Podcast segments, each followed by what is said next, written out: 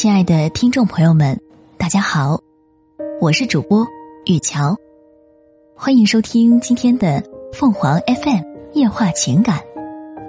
为什么你会比别人难释怀？最近越来越觉得，我们的命运其实就是潜藏在我们的习惯里面。是的，就是习惯，各种习惯，包括身体上的、生活中的、待人接物的。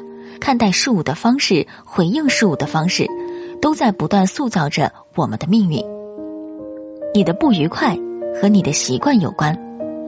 前几天见了一位老前辈，他很自豪地说，他每天只睡两三个小时，不吃早餐，不忌口，久坐不动。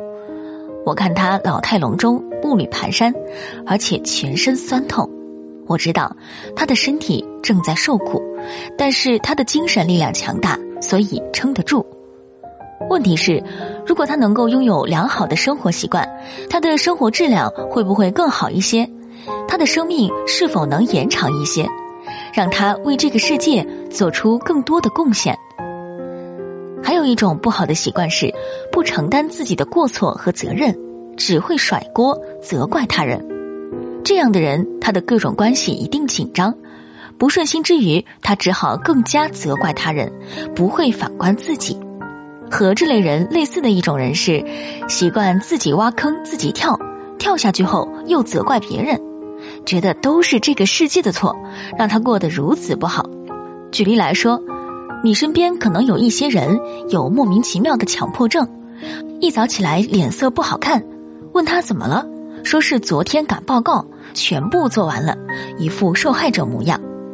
但是你知道，他的报告并不着急，可能还有三四天才需要交。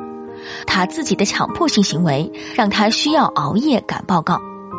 早上起来却是你要看他的脸色，好像是你的错似的。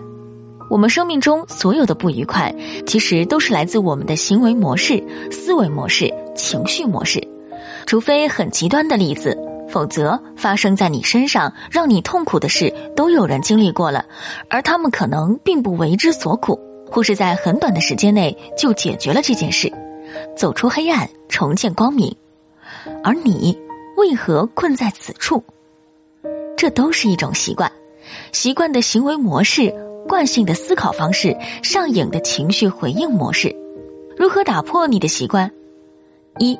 这个不良习惯让你痛苦，并且你觉察到了。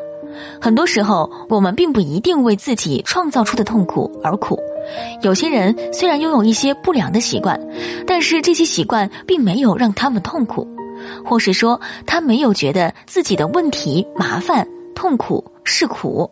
就像前面说的那位老前辈，他的生活习惯不好，可是他活得惬意，并不觉得身体的不舒服有什么问题。他也自豪地说：“他从来没有上过医院，吃过药，所以虽然我们看得出来他身体不好，有病痛，可是他不为所苦，所以他永远不会改变他的不良习惯。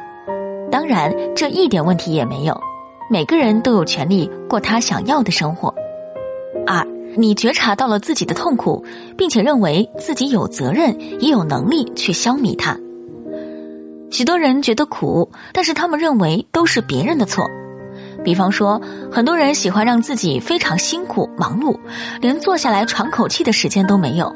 他会觉得都是周围的人逼他的，却不愿意去看见是自己的急性子和责任心，让自己在最短的时间之内完成觉得应该做好的事情。其实旁人根本没有逼迫，都是自己挖坑自己跳。我们也看见。很多人明明日子过得很好，该有的都有了，可是你和他说话，他立刻就满口怨言的责怪这个人，埋怨那件事，好像很痛苦的样子。他知道自己苦，但是觉得自己的苦都是别人的错。这样的人无法承担自己的行为结果，只能做受害者。就拿前面那些需要看伴侣脸色的人来说，他睡得不好，早上起来有脸色，不要理他就好。对这样的人，心情好可以安慰两声，心情不好就直接出门办事，做好自己的事情，管好自己的情绪，就是为自己负责的最佳表现。三，你觉得自己苦，而且这种痛苦是一再出现的，即使换了不同的场景、不同的人，还是体会到这种挥之不去的痛。你知道自己必须承担绝大多数的责任，因此你下决心一定要改变。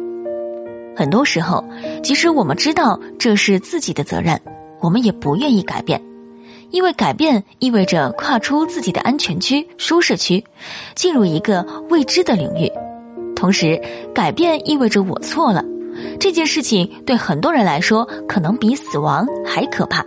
最明显的一个例子就是，如果你对自己的重要关系户有很大的怨言，通常都是我们不愿意去承担责任的结果。比方说，可能我们过度重视父母的意见，太过依赖父母，或是我们经济上还是仰仗父母，所以不得不听命于他们，自己无法中正，就不能在父母面前直起腰来。同样的问题在别人那里不是问题，在你这里就是个大问题。如果我们能在这件事情上面负起责任，并且为之改变。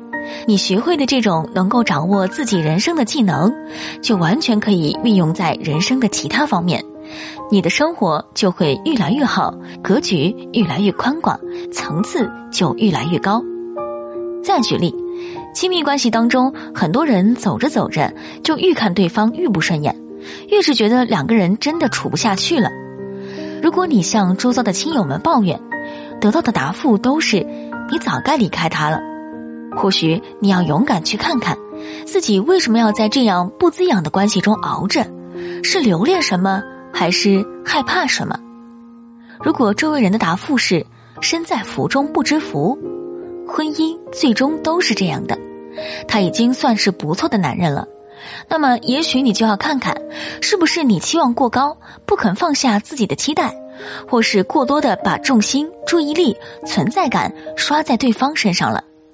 以上举的两个例子，父母关系和亲密关系，都是由于我们太在意造成的。我们为什么会过度在意这些重要关系户呢？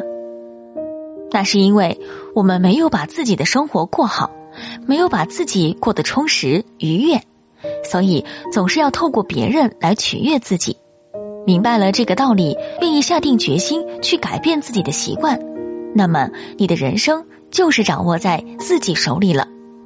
听众朋友们，无论你是开心还是难过，不管你是孤独还是寂寞，希望每天的文章都能给你带来不一样的快乐。你也可以关注我们的微信公众号“情感与美文”，收听更多内容。我们下期再见。